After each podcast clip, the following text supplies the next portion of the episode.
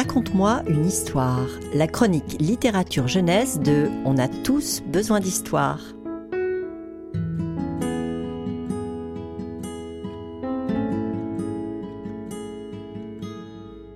Aujourd'hui, on vous fait découvrir une grande artiste suisse, encore peu connue au Québec, Albertine. En 2020, cette illustratrice genevoise a reçu de nombreux prix très prestigieux, dont le fameux prix Hans Christian Andersen pour l'ensemble de son œuvre, un prix considéré comme beaucoup comme le Nobel de la littérature jeunesse. La patte artistique d'Albertine est très reconnaissable. Des personnages en mouvement, quasiment dansants, des couleurs vives, opaques et profondes, et une grande attention portée à la composition de l'image. Pour le texte, l'artiste collabore majoritairement avec son compagnon, l'auteur Germano Zuglio, même pour des albums sans texte. Le duo crée des œuvres d'un très grand esthétisme qui se rapproche du poème ou de la fable. Cette poésie se retrouve autant dans le texte de Germano que dans les illustrations d'Albertine. En évoquant justement ce dialogue intime et riche entre mots et images, Albertine dit dans un entretien en 2020 les dessins ne représentent pas les mots, ils leur donnent du corps, dialogue avec eux, montre ce qui est illisible. L'histoire m'appartient autant qu'à lui. On doit, entre autres, à Germano et Albertine les aventures de la vache Martha, une vache orange, pas du tout comme les autres, la série de livres promenades, de grands albums cartonnés sans texte à observer, et le splendide album Les oiseaux que nous vous présentons ici, tous ces textes publiés à la joie de lire. Par sa profondeur et les réflexions qu'il amène, cet album, comme plusieurs de Germano et Albertine, s'adresse autant aux petits qu'aux adultes.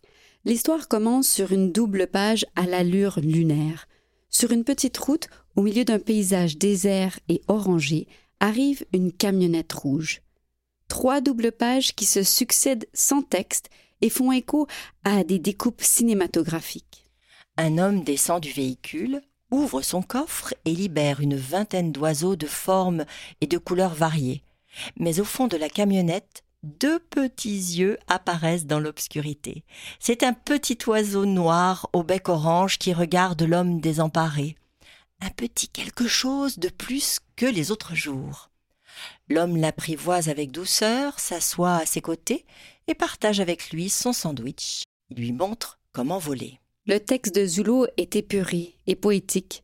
Il laisse beaucoup de place au lecteur pour réfléchir à ce qui se déroule dans l'illustration. Dans ce silence, l'album invite à nous questionner sur les petits détails de nos vies qui passent souvent inaperçus. Ces petits détails qu'il faut découvrir, chercher. Les petits détails sont des trésors, de vrais trésors.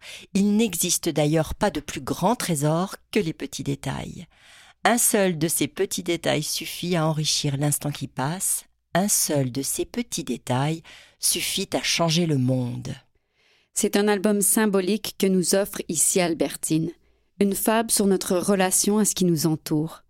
Alors à nous de rester attentifs aux petits détails, à les reconnaître, à les chérir dans notre quotidien, qui va souvent trop vite. On vous invite fortement à découvrir Les oiseaux de Germano Zuglio et Albertine, publié à la joie de lire, ainsi que toute l'œuvre d'Albertine.